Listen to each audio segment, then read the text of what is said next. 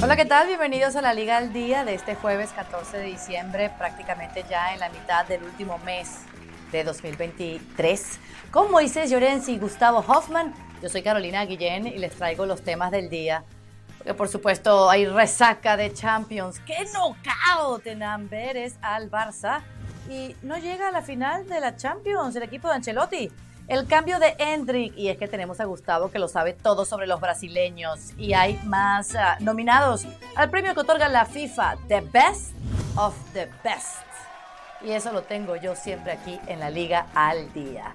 Y sí, hay que empezar con temas flojos, con temas flojos, porque si bien el Barça ha clasificado a los octavos de final como primero en el grupo, lo ha hecho sufriendo. Ha caído en Bélgica, Moisés. Mm y hay muchos dimes y diretes, hay pésimas sensaciones porque podían perder con cualquiera, menos contra este rival belga. Háblame de tu opinión, si has reflexionado, si lo has sopesado 24 horas después de lo que ha hecho el equipo de Xavi. Hombre, eh, buenas tardes eh, a ti, a Gustavo, a todos los compañeros de producción y a toda la audiencia, evidentemente, y también a los haters. Eh, hombre, yo creo que no es. O sea, es un golpe, o sea, un golpe es, es un tortazo con la mano abierta, pero un knockout hubiese sido quedar eliminados o no haber conseguido la primera plaza. Eso no quita del ridículo. Eso no quita del ridículo. Un ridículo espantoso. Y un ridículo imperdonable. Porque el Barça eh, está obligado a mucho y más si escuchamos lo que dice Xavi en conferencia de prensa. Que se ha cansado y, e insiste en el mensaje de que el Barça más de ganar, tiene que jugar bien al fútbol. Y, en este espacio hace muchos meses, muchos meses, pero muchos, muchos meses que decimos que si al Barça le falta algo es fútbol. Porque calidad en la plantilla la tiene, eh, eh, eh, futbolistas para hacer lo que se pretende están, pero le falta mucho fútbol. Y una cosa es que el entrenador trate de ponerle una tirita a cada corte y otra cosa es que el equipo lo haga, el ridículo. Porque el entrenador dice que el Barça tiene que jugar, tiene que ganar y jugar bien. Pero que si no se puede jugar bien, se tiene que ganar. Y ahora resulta que ni juega bien ni gana. Mm. Y entonces, en ese sentido, eh, que el Barça es el club más difícil del mundo, eso, eso no lo descubre nadie. Eso, eso, eso ya lo sabemos todo evidentemente para el hincha del Barça o para el jugador del Barça o el directivo o el técnico del Barça, el Barça es el club más difícil del mundo, como para el, para el del Madrid será el Madrid, como para el del Atleti será el del Atleti, o como para el del Aldas de Guadalajara será el Aldas de Guadalajara. Por lo tanto, las excusas tienen un recorrido, pero ya está. Y perdona que me, que me, que me extienda en el monólogo, pero que es que vengo calentito.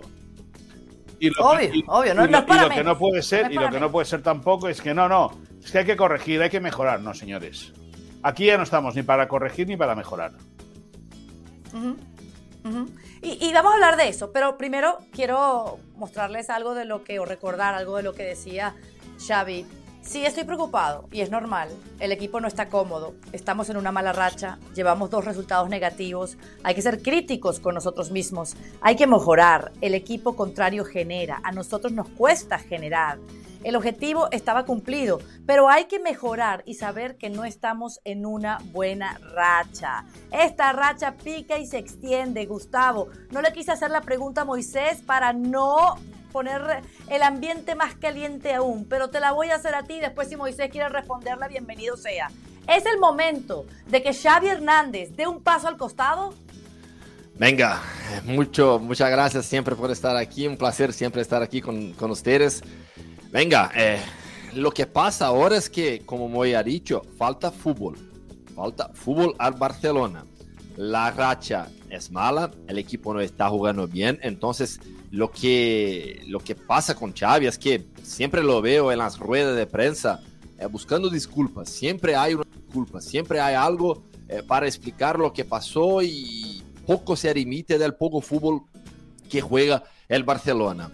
Eh, el equipo es muy bueno, la plantilla es muy fuerte, es una de las plantillas más fuertes de, de, del fútbol europeo, no solamente del fútbol español tiene mucha calidad, pero no juega bien. Ese es el problema. El partido en, en Amberes eh, no, no fue algo excepcional. Fue algo que está pasando con el Barcelona ya hace algunas, hace algunas semanas. Entonces, hubo algunos, algunos partidos en que el Barcelona no rindió, no consiguió jugar. Y como ella también ya ha dicho, no, ni juega ni gana los partidos. Por eso hoy hay una diferencia ya más grande para los punteros de la liga como Girona y como el Real Madrid. Entonces, creo que Xavi necesita mirar un poco más adentro, mirar un poco más al su trabajo. ¿Por qué el equipo no está jugando bien? No es solamente porque hay, porque hay problemas en el césped con los árbitros del aniversario. No, no. Vamos a mirar lo que está haciendo primero hmm. adentro de su casa. ¿Qué pasa? ¿Por qué el equipo no consigue jugar bien? Entonces creo que Xavi necesita sí una, una reflexión más grande ahora de su trabajo para que este equipo vuelva a jugar mejor. Pero ¿cómo se logra eso? ¿Será que lo que falta es formación como técnico para Xavi? ¿Experiencia? Bueno, eh, ¿te animas a responder la pregunta? A ver, yo creo que dar un paso al costado eh, hoy, hoy es prematuro, pero es verdad que el sábado el Barça se la juega en Valencia. Luego ya hablaremos del partido de Valencia. Pero está claro que es. No, habla, habla de una. está claro que si el Barça no gana en Valencia y a eso se le unen victorias del Madrid contra el Villarreal y del Girona contra el Alavés, ambos de locales, pues se le iría el Girona a 10 y el Madrid a 7. Ya es chao a la temporada. ¿Entiendes? Entonces ahí sí que habría, sí que habría que apretar un poco las tuercas, ¿no? Pero estoy de acuerdo con lo que dices. Eh, igual un poco de experiencia, un poco de situaciones complicadas, un poco de haber eh, rascado en categorías inferiores, porque no es lo mismo entrenar en Qatar que entrenar en, España. Lógicamente, no es lo mismo entrenar al Al-Sad que entrenar a un club como el Barça. Y eso que Xavi es una leyenda del club, una leyenda viva del club. Y, al final esas cosas se acaban doliendo déjame que te diga una cosa, Carol. Hay, mucho, eh, ¿cómo te diría? Mucho enterado, mucho enterado, mucho listo, mucho sabiondo en las redes sociales que cuando explicas que la figura de Xavi no era la prioritaria de la porta cuando este buscaba relevo para Ronald Koeman, y ahora te quieren decir, no, no, es que dicen esto, en ESPN dicen esto, pero tanto Xavi como Laporta dicen que se llevan bien. ¿Y qué van a decir? ¿Que se llevan mal? ¿Qué van a decir? ¿Listos de la vida? ¿Qué van a decir? Pues evidentemente que tiene una relación correcta, pero eso no quita que el presidente no quisiera al entrenador o no quisiera a Xavi como o que no fuera Xavi su primera opción. Con todo esto, lógicamente ahora Laporta tiene que apechugar porque tiene un estadio a medio hacer. Un proyecto de fútbol que en vez de ir para adelante va para atrás. En vez de construcción se está derrumbando. Y luego una serie de secciones profesionales en las cuales algunas funcionan muy bien, como es el fútbol femenino, y otras dejan mucho que desear. Por lo tanto, al final, y centrándonos en Xavi, ¿tiene que dar un paso al costado? Yo creo que aún no. Pero si la cosa sigue como está y escuchando el mensaje poco crítico por parte de Xavi, yo creo que Laporta al final va a tener que tomar cartas en el asunto. Ajá, eso, eso es lo que te iba a decir. Él no toma cartas en el asunto ahora por presión. Tú, podrías dar fe de que él internamente quiere deshacerse no, No, yo insisto, yo insisto, yo insisto. La primera opción de Laporta cuando entró como presidente y cuando tuvo que relevar a Ronald Koeman no era Xavi. Yo sé, todos lo sabemos. ¿Quién es entonces? bueno, eh, eh, tiene en el, en, el, en el filial, ya lo hemos comentado varias veces, Rafa Márquez. Que Rafa Márquez acaba contrato el 30 de junio con el Barça, que no ha renovado su mm. contrato, punto número dos. Y punto número tres, el tema es que él no quiere, Rafa Márquez en este caso, no quiere seguir más en el filial del Barça, quiere dar un paso más al frente. Vamos a ver si de esta manera ahora le llega la oportunidad al mexicano. Ahora, ¿Tendrá valor la porta para cargarse a Xavi? Si lo ha de tener, lo tendrá. Pero ¿cuándo toma la decisión? pues evidentemente si pierde el Barça el sábado en Valencia, pues escúchame, hay opciones reales de que eh, yo, a ver, hay opciones reales. Esto luego, luego esto lo carga el diablo. Yo no estoy diciendo que si pierde el Barça contra Valencia se lo carguen, pero que evidentemente la situación para Xavi Hernández se complicaría aún un poco más. Xavi Hernández ha dicho que eh, si ganan, entonces se van a sacudir todas estas malas sensaciones. Si ganan en Mestalla. Las malas sensaciones se acaban ganando el sábado, pero no tenemos sensaciones malas desde dentro. Es algo de afuera. La derrota que duele es la del Girona, no la de hoy. Estamos en la siguiente ronda y es para estar satisfechos. Hay que mejorar. El sábado es una final. Yo hoy me siento bien. Estoy positivo. A ver, Gus, ¿Qué pasa si pierde? Más allá de lo, del tema de los puntos, ¿no? Se ponen a 10 del Girona si es que el Girona también puntúa a los 3 y se pondrían a 7 del Real Madrid si es que el Real Madrid gana. Al menos, al menos creo que Xavi admite que hay una presión. Cuando dice que es una final, jugar contra en Valencia en la mitad del campeonato, estamos en diciembre aún. Entonces creo que admite que realmente hay una presión, hay una necesidad de jugar mejor y ganar. Gus, perdona que te corte, pero es que lleva así toda la temporada. Sí. Lleva así toda la temporada. No, es que ahora viene una final. No es que ahora viene una final. No es que ahora viene una final. No es que hemos de mejorar. No, señores. Esto no se trata de decir que hemos de mejorar. Hay que espabilar. Y hay que mejorar. Que no tenemos 15 años. Pero. Y, perdón, ¿eh? No, no, pasa nada. Y, pero cuando tú dices, Moy, ah, que Rafa Márquez sería la, la opción, que ya está en el club trabajando con, con la filial, Rafa Márquez tampoco está listo como entrenador como Xavi, ¿no? Ni muchísimo menos. Bueno, pero es verdad, pero es verdad, Gustavo, que al menos Rafa Márquez ya lleva un año y medio trabajando con el filial y lleva un año y medio pudiendo probar cosas que Xavi llegó para sustituir a Ronald Koeman y desde el minuto uno tuvo que ya buscar soluciones y resultados. Lógicamente, la presión que ha tenido eh, Rafa Márquez hasta ahora en el Barça es cero comparada con la que ha tenido eh, Xavi Hernández. Pero yo estoy muy de acuerdo contigo. Al final, a la Porta siempre le ha gustado mucho la vía alemana, siempre. Le gustó Klopp, le gusta Flink, el que era el seleccionador alemán y también técnico del Bayern de Múnich. Eh, le gusta, le gusta Tuchel, el, el Tuchel, el ahora técnico del Bayern de Múnich. Es decir, esa vía para él siempre ha sido muy interesante. Pero bueno, al final, Rafa Márquez, amigo de Deco, amigo de Laporta, amigo de Alejandro Echevarría, blanco y en botella leche.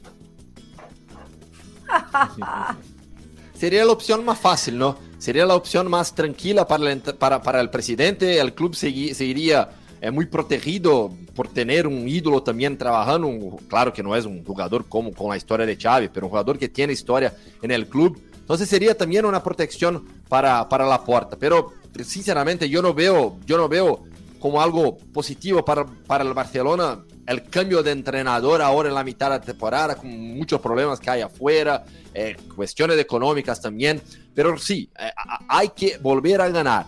Ni que vuelva a ganar como la temporada pasada, como ganó la liga con todos los 1-0. Venga, hay que volver a ganar y Xavi hay que mirar adentro de su trabajo para, para conseguir un poco más eh, de rendimiento de ese equipo. Pero Gustavo, otra cosa, desde el mes de septiembre que el Barça no gana un partido por más goles de diferencia, ¿eh? Que al final 1-0 o 3-2 es distancia diferencia de un gol. pero ahora sufre mucho más goles, ¿no? No, no, no, ahora encaja mucho más, ¿no? Pero es verdad que el Barça. Y, yo, y, esta mañana pensándolo, el, gran golpe para el Barça fue perder contra el Madrid. Desde aquel día. jugó bien. Y, desde aquel día hasta hoy, ha perdido cuatro partidos. En picada. Ha perdido el Barça cuatro partidos, que es algo anormal en una plantilla como la del Barça. Ya no por fútbol, ¿eh? sino por plantilla. Porque por fútbol hay veces que deja mucho que desear. Pero bueno, al final, eh, entre todos la parieron y ella sola se murió, ¿me entiendes? Eh. La situación es compleja, la situación es complicada.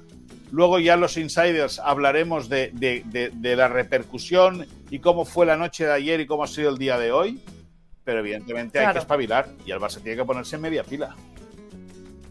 Y por eso estarán en Mestalla este día sábado y no les queda otra que ganar para sacudirse las malas sensaciones de haber perdido contra un rival que no había ganado ningún partido en fase de grupos, que no había marcado más de tres goles y que les encajó tres al Barça. Sábado, 2.55 hora del este por ESPN Deportes, ESPN Plus en los Estados Unidos. Aquí está tu invitación.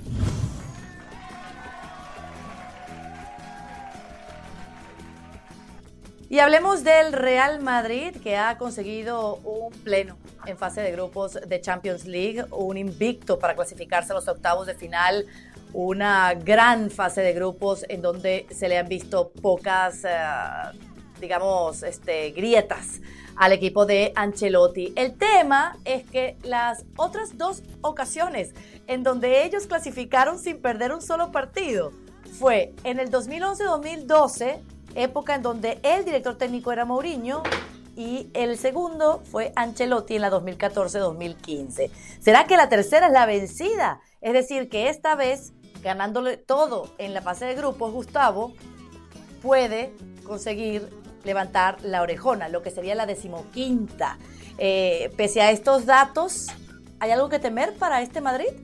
Venga, datos son datos, esto datos de historia, creo que no es, no, no, no es algo que va a cambiar realmente el destino del club en esta temporada. Me sorprendió este rendimiento en la primera fase de, de la Champions League por tener un grupo de jugadores eh, más pequeño, con muchas lesiones, muchos problemas, y este rendimiento para mí fue, fue algo realmente increíble que ha conseguido el Madrid. No fue el grupo más difícil de la historia, hay que decir eso también, con Unión Berlín jugando por primera vez la Champions League, Braga, que es un equipo de calidad técnica inferior, Napoli sí, pero Napoli no está jugando también, también, pero claro, hay, hay, que, hay que valorar todo lo que ha hecho el Madrid, pero eh, yo veo a este equipo mejorando.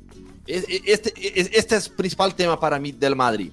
Eh, si, si, hablamos del primer partido de la temporada hasta ahora, este equipo está mejorando y consigue mejorar con muchos problemas, muchas lesiones, jugadores que, que ya no juegan por toda la temporada, como Militão y Courtois. Un equipo que ha cambiado tácticamente. Eh, Ancelotti ha cambiado del 4-3-3 de la temporada pasada, de las últimas temporadas, para el 4-3-1-2 con la llegada de Bellingham. Después cambió para el 4-4-2 para, para ajustar un poco más el posicionamiento de Vinicius también. Eh, pierde a Vinicius, Rodrigo va para la izquierda, empieza a jugar como protagonista de, del equipo. Entonces, lo que, lo que veo de más positivo en el Madrid, en esta fase de grupo de Champions League, en todo lo que ya pasó de la temporada hasta aquí, es como el equipo está mejorando a cada mes. Yo no veo un equipo, es un equipo muy, muy regular. Esto los adversarios dicen también sobre eso, que es un equipo, un equipo que tiene una regularidad muy grande. Ha perdido solamente el partido para el Athletic y, en aquella semana pareció que iban a, a, sacar a Carlo Ancelotti después de la derrota del Athletic, pero eh, yo veo la regularidad y la mejora constante a cada mes de este equipo como los puntos más fuertes. Claro. Ahora, eh, esto de la maldición de la fase de grupos eh, perfecta mm, solo ha sido para el Madrid, sino prácticamente para todos, excepto el Bayern de Múnich. Fue el único equipo que, ganándolo todo en la fase de grupos, pudo levantar el título de la Liga de Campeones. ¿Tú crees, Moisés, que esto pueda terminar impactándoles, castigándoles, condenándoles? Bueno, yo creo que no tiene nada que ver la Champions del mes de diciembre a la Champions del mes de marzo. Nada. Porque te recuerdo, por ejemplo, que hace unos años eh, el Madrid queda segundo de grupo, le toca al Paris Saint Germain, todo el mundo considera que el, que el Madrid va a ser goleado en París y al final el, el equipo, eh, bueno, el Real Madrid acaba pasando la eliminatoria. Eh, eh, otra temporada también, hace dos años que acaba siendo campeón, o hace dos o tres años que acaba siendo campeón, el Madrid no jugaba nada en diciembre o, y, y, la situación se le puso que o para luego medirse al Chelsea, al Paris Saint Germain, al Chelsea y al City y acaba siendo campeón contra el Liverpool. Eh, no tiene nada que ver cómo llegues ahora o cómo estés en el mes de marzo o febrero marzo, ¿me entiendes? Cuando, cuando, o sobre todo en febrero, cuando arranque de nuevo la ronda de octavos de final. ¿Que el Madrid puede ganar la Champions? Sí, evidentemente que puede ganar la Champions el Madrid, porque es un equipo muy consistente, es un equipo muy hecho. ¿Que el Madrid va a tener mucha competencia para ganar la Champions? Yo no tengo ningún tipo de duda. El City es el gran favorito.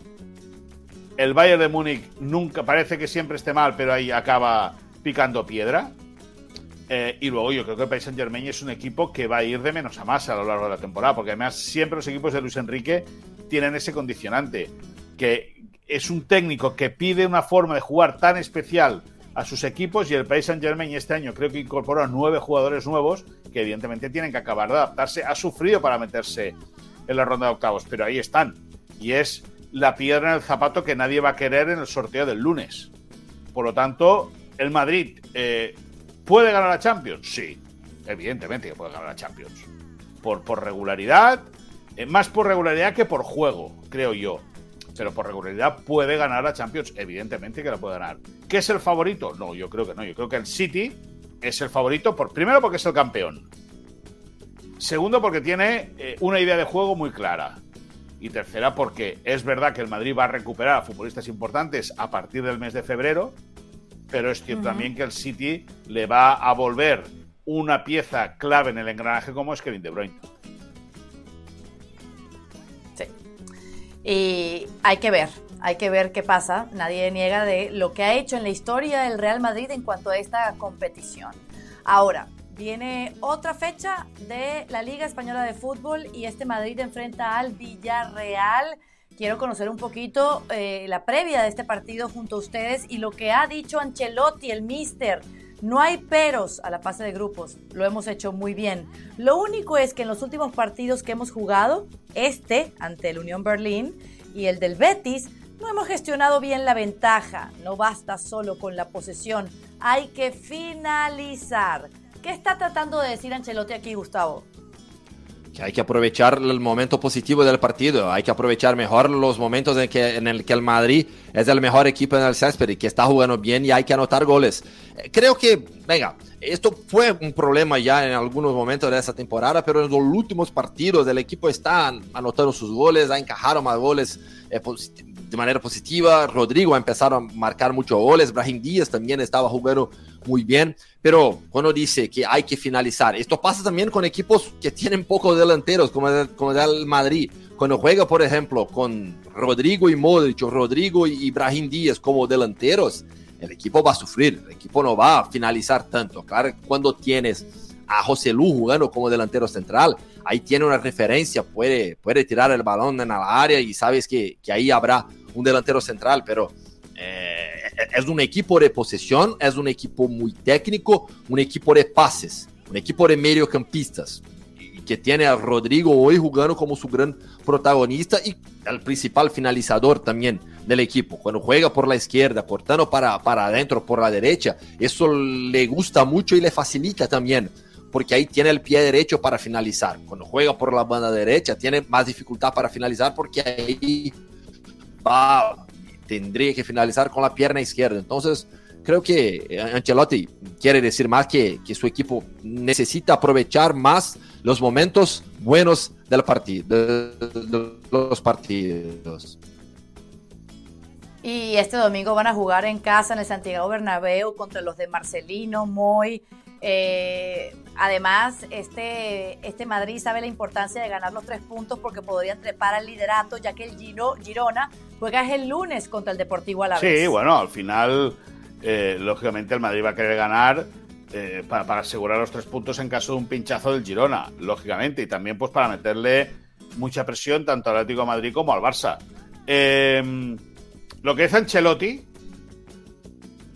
tiene todo el sentido del mundo. Y es lo que debería decir Xavi en las conferencias de prensa, que las jugadas se tienen que acabar. O sea, tú inicias una jugada para, para acabarla. Me iba a salir otra palabra, que no. Tienes que iniciar, una, una, jugada para acabarla. ¿Por qué? Porque de, esa manera tú te puedes reorganizar muy bien. Si tú no acabas la jugada, va contra el rival, siempre. Y eso es lo que hace el Madrid. El Madrid te acaba bueno, el Madrid, el Atlético, cualquier equipo acaban, acaban finalizando las jugadas. Y entonces, en ese sentido, el Barça tiene que mejorar mucho, pero no de ahora, ya hace mucho tiempo. Y me meto de nuevo en la parcela del Barça. Sé que estamos en el, en el del Madrid. Pero es que la gente no habla, pero es que ahora están echando de menos a Messi. En este tipo de historias es cuando Messi te resolvía la vida. Y ahora no está Messi, pues hay problemas. Claro. Si quieren, si quieren, traten de llevarse a Ancelotti. No, no, no, no. Ancelotti, en, Hay Brasil que quiere. En, Barcelona. Ancelotti está, ah, está muy identificado con el Madrid. Déjalo hasta ahí. Gus, aprovecho que te tengo a ti, que eres un insider de todo lo que pasa en Brasil. Dime, ¿es cierto que se está alejando cada vez más el técnico italiano de la posibilidad de ser el próximo seleccionador de la verde amarela? Sí, sí. Eh, hoy, hoy no es algo probable, porque incluso el presidente de la Federación de Brasil, de la Confederación Brasileña de Fútbol, ya no está más trabajando en su cargo porque fue afastado por la justicia. Entonces, eh, y siempre fue él el mm. contacto con Carlo Ancelotti. Y si en las últimas semanas, antes de esto, ya, ya sentíamos que la posibilidad de Ancelotti seguir en el, Madrid se quedaba cada vez más probable, eh, hoy digo que es muy probable que, que Ancelotti siga en el Madrid por todo también lo que pasa en la Confederación Brasileña de Fútbol. No hay un presidente hoy, no hay un presidente eh, oficial. Entonces, ¿por qué Ancelotti iba a dejar el Real Madrid si el club quiere que él siga? para, por más que sea el Brasil, la selección que más veces ha ganado, por un proyecto donde tú no sabes ni quién es el presidente. Entonces creo que eh, hoy te digo que hace tres, cuatro meses yo imaginaba que Ancelotti iba al Brasil, porque la Confederación Brasileña tenía el sí del entrenador, que sí, yo puedo ser el entrenador de Brasil después de la temporada, pero después de todo lo que ya ha pasado con el Madrid, un rendimiento eh, altísimo del equipo, el mejor temporada de, de, Ancelotti hasta aquí con el Madrid y los problemas en la Confederación Brasileña de Fútbol, yo creo que Ancelotti sigue en el Madrid. Eso, más lejos de Brasil, prácticamente aquí este, asegurado por Gustavo Hoffman. Vamos a invitarlos a que no se pierdan el partido de este fin de semana en el Bernabéu. Va el Villarreal, el equipo de Marcelino, domingo 2.55 hora del este, lo ves en los Estados Unidos de costa a costa por la pantalla de ESPN Deportes y lo bajas por streaming gracias a ESPN Plus. Y este es el momento en que les saco esa información que no está allí a la palestra, ¿no? Ya se adelantaba Gustavo con el tema de Ancelotti. Ahora, Moy, decías que tenías información de cómo pasaron la noche. Bueno, los sí, no, no, claro, fue una noche movida, muy movida puedes imaginarte, con Laporta y, y, y sus secuaces en, en Amberes, con Deco también presente y lógicamente con Xavi, después de haber perdido un partido no tan importante, pero sí tan significativo. Eh, las, caras fueron. Pues imaginártelas. Pues imaginarte lo que fue aquello ayer. Eh, Laporta estuvo hablando en el vestuario con el equipo dándoles ánimos para pensar en el... Esa es la versión oficial, vete a saber los ánimos que les dio. Eh, em, les dio, bueno, una charla dándoles ánimos pensando en el partido del, del próximo fin de semana ante, ante el Valencia en Mestalla, el próximo sábado. Y luego el viaje de vuelta hoy ha sido más tranquilo. Eh, Xavi pidió al club adelantar el vuelo charter para poder regresar y de esta manera poder ejercitarse hoy en la ciudad esportiva. Así ha sido. El equipo ha regresado antes de hora y esta, esta última hora de la mañana, primera hora de la tarde, se han ejercitado pensando en, en ese partido. Y bueno, y la cosa está más calmada, pero más calmada dentro de un querer aparentar de que todo está calmado. Eh, los compañeros del mundo deportivo aseguraban no hubo bronca entre Xavi y Laporta, ni Deco, ni De Jong, que ahora explicaremos lo de De Jong. Echame una cosa, que no nos chupamos el dedo ya.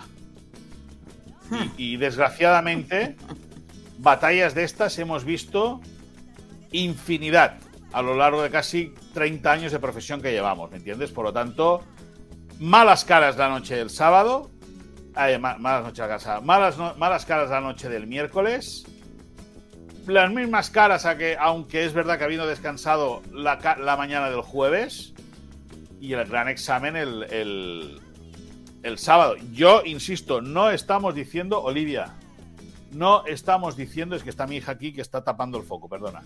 No estamos, no estamos diciendo que eh, si pierde el Barça se cargan a Xavi. No estamos diciendo eso. Ahora que tiene una prueba de fuego Xavi Hernández, eso sí que lo podemos garantizar. Este jueves el Real Madrid volvió a los entrenamientos. Gustavo eh, Vinicius volvió a entrenarse por separado, así como Carvajal, Chouameni, pero, Pero hay, buenas noticias, ¿no? Cuéntame cómo está el brasileño, la recuperación. Sí, su, recuperación física está mejor de lo que imaginaban. Inicialmente, el pronóstico era de un retorno en los primeros días de febrero. Incluso imaginaban que podría ser en el derby con el Atleti. Pero la recuperación está muy buena, muy positiva y ya es probable que pueda jugar en la Supercopa de España, algo que nadie podía imaginar hace algunas semanas. Hoy ya es algo posible, entonces no, no, no, no, no hay garantías seguras de que Vini va a jugar la Supercopa, pero hoy las sensaciones en el Madrid y también en el entorno del jugador, con la gente que trabaja con el jugador, es que pueda jugar ya la Supercopa de España. Y en esta semana también Vini ha anunciado, hoy exactamente ha anunciado, una nueva inversión en su etapa como ejecutivo, ya no solamente como jugador, se tornó copropietario de una empresa de esports. Y lo que la gente de Vini me dice es que no es algo que piensa ahora para trabajar como influencer o algo así. Sería ya una inversión para su etapa después que pare de jugar al fútbol. Vini tiene ya muchas inversiones también en ese sentido. Buenísimas noticias entonces. Le vienen eh, recuperándose las armas letales al equipo de Ancelotti para el momento más importante de la temporada. Fernando Palomo, Fernando Palomo, en la transmisión del último partido del Barça, en el Barça Girona, dijo que el Madrid juega mejor sin Vinicius que con Vinicius. Yo insisto que Rodrigo es mejor futbolista que Vinicius. Pero bueno, Vinicius es muy rápido y muy desequilibrante, es verdad. Pero ahí lo dejo. Gracias, Moisés. Ahora, aclárame un poquito lo de De Jong, porque cambian la convocatoria para ir a Bélgica a último momento, se queda en, Barcelona, su agente dice que su reputación no se toca. Eh, ¿Qué está pasando? No, no, no, no pasa nada. Es verdad que hay cierta tensión ya de siempre con Frenkie de Jong, porque es un futbolista que, el cual el Barça quiso vender este verano o el anterior. Lo quiso vender sí o sí y él no tenía ningún tipo de intención de quedarse. Luego el Barça intentó renovarlo y de Jong dice que ahora, ahora, ahora van a jugar a su partida, van a jugar a su tiempo, con tranquilidad. Eh, fue uno de los descartados por parte de Xavi para ir a Amberes. Como contamos en ESPN posteriormente, eh, entre, eh, hubo un consenso entre Xavi, Laporta y Deco para que volviesen los que había descartado, que eran Ronald Araujo, Robert Lewandowski, Ilga y Gundogan y Frenkie de Jong. Y Frenkie de Jong no viajó a Bélgica por estar enfermo.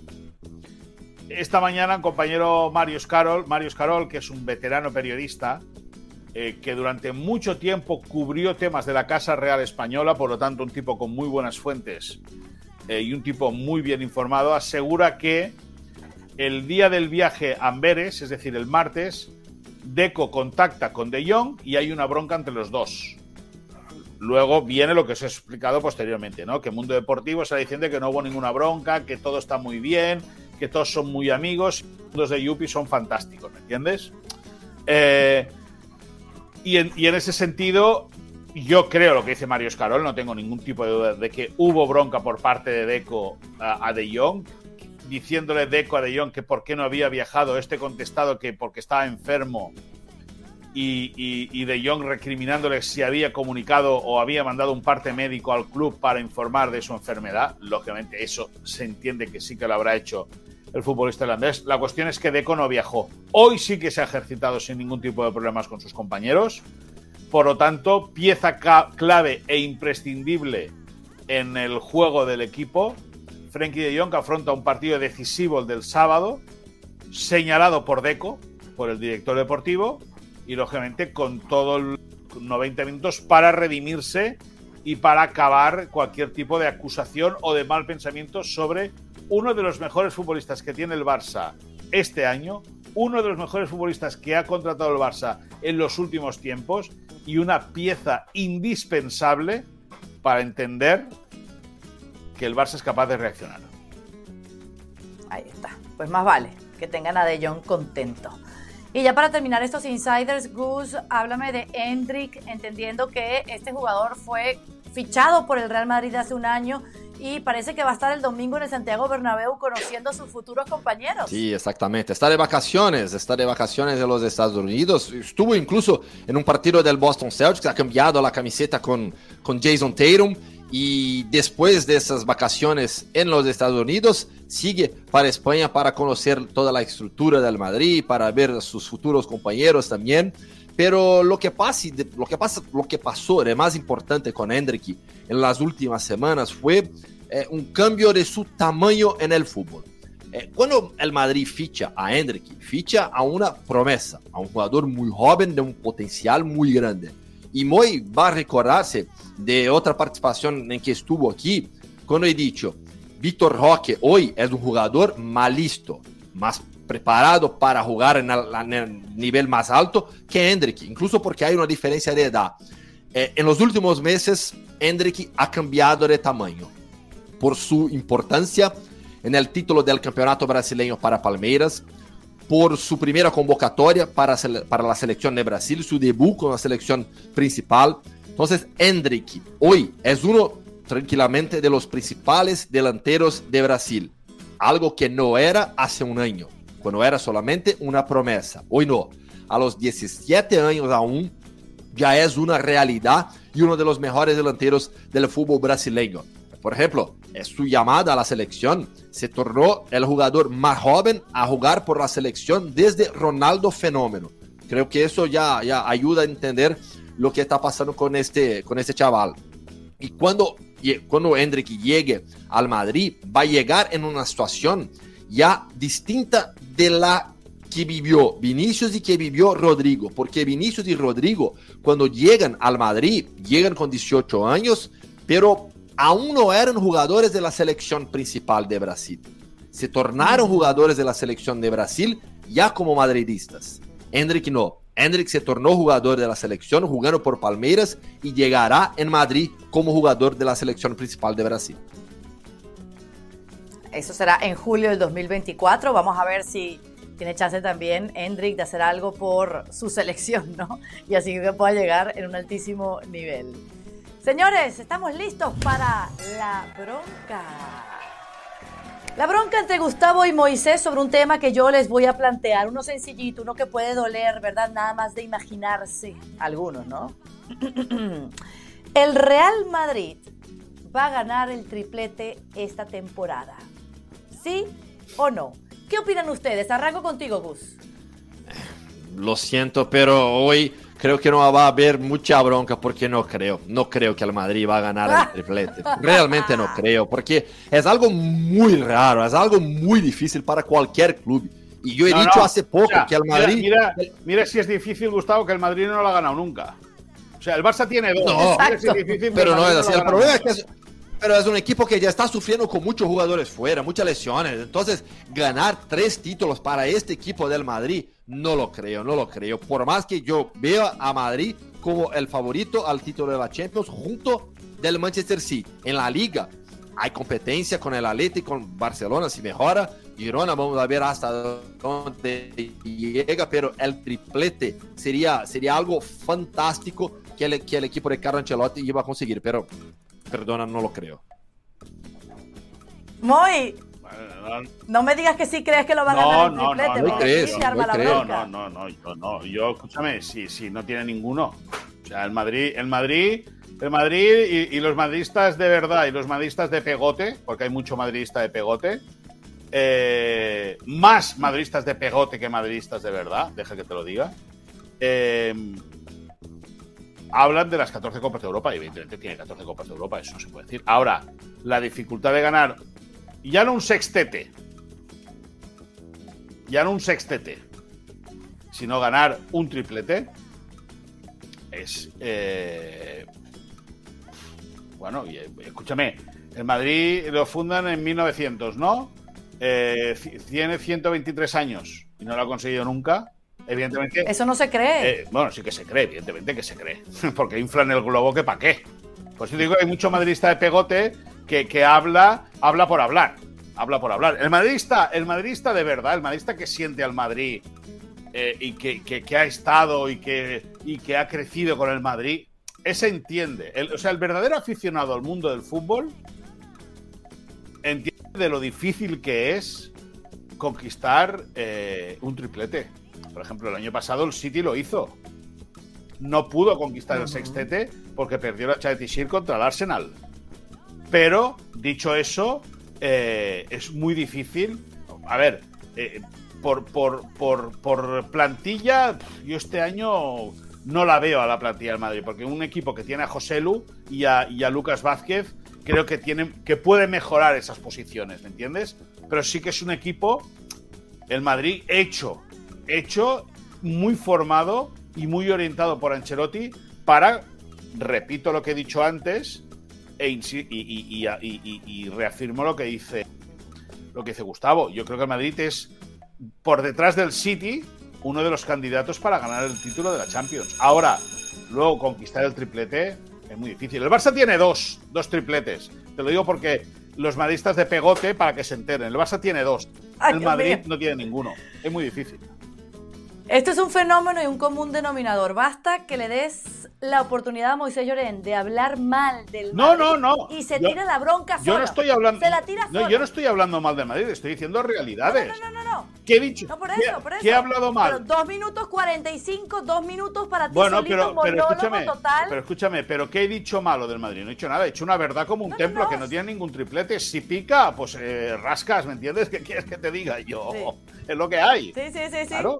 No, no, pero yo solo diciendo, solo diciendo que es un fenómeno que recurrente. Ah, y déjame que te diga, déjame que te diga, hay mucho madridista de pegote, insisto. Explícame qué significa de pegote, Pegote, porque no lo termino de capta- de pegote captar y eso yo soy mitad española, mitad De venezolana. pegote, pues como, como si yo te digo que soy de los chefs, o, de la- o del Atlas. ¿Tú te crees que yo desde aquí puedo ser del Atlas? Yo le puedo tener Como nuevo rico, puedo- nuevo rico. No, le o sea, entiéndeme, yo no puedo ser nunca aficionado del Atlas. A mí el Atlas me puede tener simpatía. O los Chiefs de Mahomes me pueden caer simpáticos. O los, o los Claro, Celtics no de la Riviera me podían ellos. caer bien. O los Knights de Drasen Petrovic me parecía asombroso que jugaron dos finales de la NBA.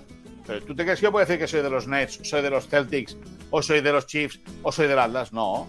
No. Por No. eso te digo que hay mucho madridista de pegote. Oh, así, de- y, no hay, y no complicado, ¿no? hay culés de pegote. Bueno, yo, yo hablo de los madridistas, si quieres diros tú de los Ah. culés, yo hablo de los madridistas. No, no sé, no me consta. Hay no, muchos no- también. me los Si, aficionados. si- si- si yo no he comprendido mal, hay muchos también, porque Madrid y Barcelona son clubes mundiales, son clubes con aficionados en todos los países del mundo. Sí, no, pero es que el madridismo sociológico, pues imagínate, está, está fuerte. Bueno, vámonos al tiempo extra para cerrar con broche de oro esta liga al día. Messi y Aitana Bonmati están entre los finalistas para el premio de Best a mejor jugador del año, jugadora. Y sí, es Haaland, es Mbappé y es Messi por lo hecho en el año 2023. Es Bonmatí, Caicedo y Hermoso, Jennifer Hermoso, por lo hecho en el 2023, especialmente para España, ¿verdad? Haber ganado esa Copa del Mundo. ¿Merecido o hay alguien más que tenía que estar en un lado o el otro? ¿Quién falta, Gustavo? Venga, eh, yo, ¿O quién sobra? yo, yo, yo veo como para mí favoritos Haaland y Aitana. Aitana, yo, yo creo que son, son los, los, los dos, las dos, el jugador y la jugadora que más merecen ganar esto. Eh, lo de Messi, Claro. lo de Messi eh, es un poco complicado ya, porque Messi, Messi está ahí porque es el mejor jugador do- del mundo. Estuvo como mejor jugador del mundo en 2023. Yo creo que no. Entonces, eh, a, a Mbappé pasa lo mismo. Haaland sí, Haaland para mí eh, fue, fue- estuvo como el mejor jugador del mundo en 2023 por todo lo que ha hecho en la Champions? League de sí. ¿Tú crees que Haaland es el mejor, ha sido el mejor jugador o ha sido el mejor rematador o el mejor goleador? Muy diferente. Pero muy. Bueno, pero, pero- pero muy, no, No, no, no. pero ahí Escúchame yo, yo veo como yo- jugador, yo veo como No. jugador. Yo, Yo, yo como jugador, yo como jugador me parece un muy buen jugador, pero siempre que esté Messi, tiene que ganar Messi. Punto número uno. Porque, Pero ya va, ¿cómo ha sido Pero el ahí- 2023 de Messi? bueno, como ha sido, como ha sido el, el 2000, el dos- ahí, eh, eh, ahí metemos el mundial o no metemos el mundial. Ya no, no, cuenta el mundial. no ¿no? entra el mundial, no entra el mundial. No, por eso. Año calendario. Bueno, pues ya, eh, ya. Ya lo yo, ganó Messi en el eh, eh, eh, por el 2022. Pues yo creo que hay eh, otros jugadores eh, mejores para mí, ¿eh? Para mí. Que jalan para ganar el de Best o que Mbappé, como, como, por ejemplo el propio eh, Ilkay Gundogan que movía al City o Kevin De Bruyne que movía al City. O sea, No están nominados. no, claro, no están están nominados. nominados. Evidentemente que están nominados. Pero claro, Por eso les digo a ustedes, ¿quién sobra? ¿Sobran los tres? Para Moy sí. No, para, no, para Moy no. O sea, para Moy no. Para Moy. Para, o sea, para Moisés. Eh, eh, eh, eh yo, es que el, otro día lo decía Aitor Rubial, el futbolista del Real Betis, ¿no? Que le preguntaban por, no sé quién le preguntaban del Madrid, no sé qué, y de no, no, es que mientras esté Messi, el mejor es él. Siempre va a pues estar. o sea, partimos de esa base. Voy. Dicho eso, dicho eso, yo creo que hay jugadores, ya te digo, a nivel rematador, Haaland es sensacional, porque los números le avalan. Pero a la hora de jugar al fútbol, para mí, por ejemplo, Kevin De Bruyne fue más importante que Haaland en el Manchester City. Para mí. Para mí. Sobre, sobre Messi, sobre Messi. Eh, para mí, el principal aquí es la diferencia entre ser y estar. Messi es el mejor jugador del mundo y seguirá siendo el mejor jugador del mundo hasta que pare. Pero la, la, la idea de una premiación así es premiar al jugador que estuvo como mejor en el año de 2023 por, por los datos, por los títulos, eh, por eso. Porque sí, estoy de acuerdo, Messi es siempre el mejor jugador del mundo, pero para una premiación, ¿quién estuvo como el mejor jugador en 2023? Vale, tú, piensas que De Bruyne y, Gundogan fueron más importantes. Yo no. Yo veo a, a, a, Haaland como el jugador más importante del City. Para mí, estuvo como el mejor jugador del mundo en 2023. Bueno, claro, entre gustos y colores no han escrito los autores. Esto habla de lo ambiguo que son todos estos premios en el deporte y en otros campos. Pues, sí, evidentemente. Luego, pues que cambien ya, que metan la bronca aquí, que metan el otro segmento como el, el, ¿me entiendes? Eh, eh, el cierre de programa, ¿no? Y luego Aitana Bonmatí. Aitana Bonmatí va a ser como Messi. Sí mientras ella quiera, va a ser la mejor futbolista del mundo. O sea, Aitana Bonmatí podría jugar tranquilamente y que nadie me malinterprete, ¿eh? Que nadie saque esto de contexto. Pero podría jugar tranquilamente con chicos y no, y no desentonaría para nada. Para nada. Para nada. Qué grande. pues que se lo gane. Es una futbolista, es una futbolista. Bueno, Mira, ya, ya, ha ganado más que el Madrid. ella ya tiene un triplete, algo que el Madrid no tiene. Si quieres, ya cerramos. ¡Ay, ay! ¡Ay, qué duro, qué duro! Y, y claro, puedo, puedo dar un ejemplo de lo que he dicho sobre Messi. Sería como en la temporada pasada de la NBA, por ejemplo, dar el premio de MVP a LeBron James, porque él es el mejor jugador del mundo, pero no estuvo como el mejor jugador de la temporada de la NBA. Es lo que pienso sobre, sobre la premiación de FIFA. Mm. Claro, exacto. Es que probablemente suceda la injusticia en la premiación de FIFA. Sus, probablemente porque así ha sido. Unas veces merecida, otras veces no tanto. Pero ahí está, nos ha arreglado la vida, nos la ha pues eh, eh, animado lo que hacen estas grandes estrellas del fútbol. Y, nada más, chicos, sino que. A ti creo que, a ti creo, a ti creo que Messi no te, la, no te alegró mucho la vida, ¿eh? no, no, no. yo, voy a tener una, yo voy a tener una mejor noche que la que pasó el Barcelona ayer no, no, no, pero sí, sí, pero a ti Messi no te alegró mucho la vida, creo yo. ¿eh? por favor, fan, fan de GOAT, forever and ever. ¿Ah? Vale, vale. Bueno, señores, hasta aquí la Liga del Día. Gus, gracias. Gracias por estar a disfrutar de esta fecha del fútbol español. Muchas gracias. Por ESPN Deportes. Chao, chao. Adiós a todos. Adiós.